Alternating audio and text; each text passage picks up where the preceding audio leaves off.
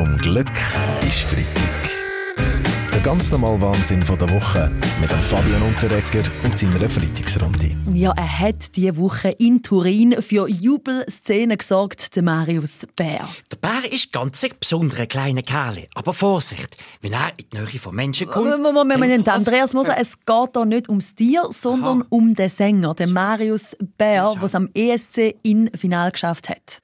Oh, so wie auf ihn. Ja. Ja. Also freuen Sie sich nicht für den Appenzeller, Christoph Blocher? Oh nein, jetzt unterstützen die Appenzähler schon die EU.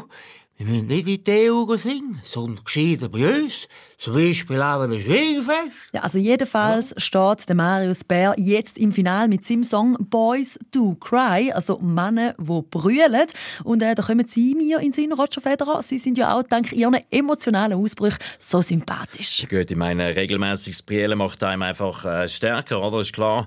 Für ihn, wenn ich nach einem Turniersieg brillt habe, dann äh, ist meistens äh, das nächste Turnier auch gerade äh, wieder gewonnen worden von mir, oder? Ich meine, ist einfach. Diese Woche diskutiert worden ist auch das grössere Armeebudget. Das wird nämlich aufgestockt von 5 Milliarden auf 7 Milliarden. Das äh, freut Sie als Verteidigungsministerin sicher, Frau Amherd. Ja, sag mal, sag, ich bin sehr froh um den Zustupf, gell? Zustupf.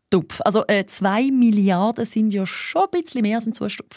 Also wenn alle Soldaten nur eine von diesen hier Tieren Viktorinox-Hegel verkommen, die, ist die erste Milliarde schon weg, gell?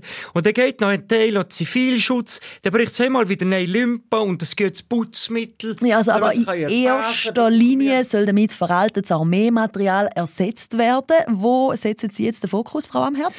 Ach so, ja gut, wir investieren zuerst in den Bereich, wo eh die ganze Bevölkerung mit profitieren kann. Nämlich bei dringenden Ernährungen von unseren 1962er Bestand von Militärgützli. Zum Glück ist Freitag.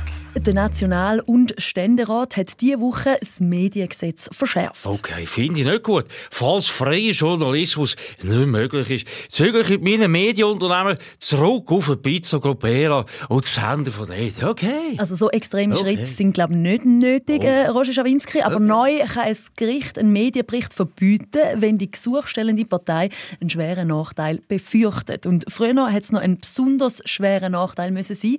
Äh, können Sie uns den Unterschied erklären, Uli Maurer? Nein, auf so Beamtendeutsch habe ich keine Lust. Ich sage sowieso nicht besonders schwer, sondern hure schwer. So sagt man es nämlich. Trotzdem befürchten die Journalistinnen und Journalisten, dass ihnen jetzt das Leben mit einer Flut von super provisorischen Verfügungen schwer gemacht wird.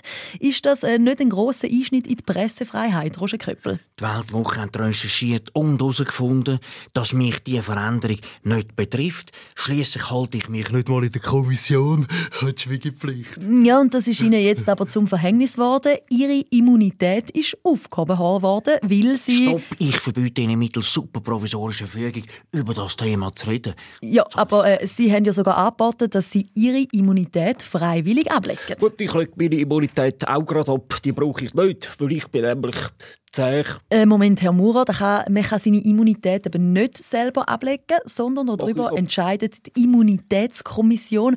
Und die hat jetzt entschieden, dass der Roger Köppel seine Immunität verliert, weil er in seinem YouTube-Format geheime Informationen weitergegeben hat. Was Sie als Amtsgeheimnis für Nutzung bezeichnen, dem sage ich verantwortungsvoller Journalismus. Ja gut, es ist nicht gerade das Staatsgeheimnis, das sie ausplaudert haben, sondern eine Information, dass der russische Geheimdienst als Retourkutsche auf die Schweizer Sanktionen Schweizer Uhren für mehrere Millionen Franken beschlagnahmt. Ja gut, ich kann verstehen, was Sie sagen, gell? Also, eine Uhr ist etwas Schönes, wunderbar, muss ich Ihnen sagen. Ich habe zum Beispiel für jeden Tag eine Uhr. Jede Uhr ist Schön für Sie, Hausi Lütenegger, aber trotzdem könnte es gegen Roger Köppel ein Verfahren geben, wenn er seine Immunität Ja, definitiv verliert. Wie schätzen Sie das ein, alle Berse? Gut, ich denke, es ist nicht so gravierend. Bis diese Abklärungen abgeschlossen sind, wird der Herbst und dann kann die Immunität ohnehin durch einen weiteren Booster aufgefrischt werden. Zum Glück ist Freitag. Mit dem Fabian und der Ecker.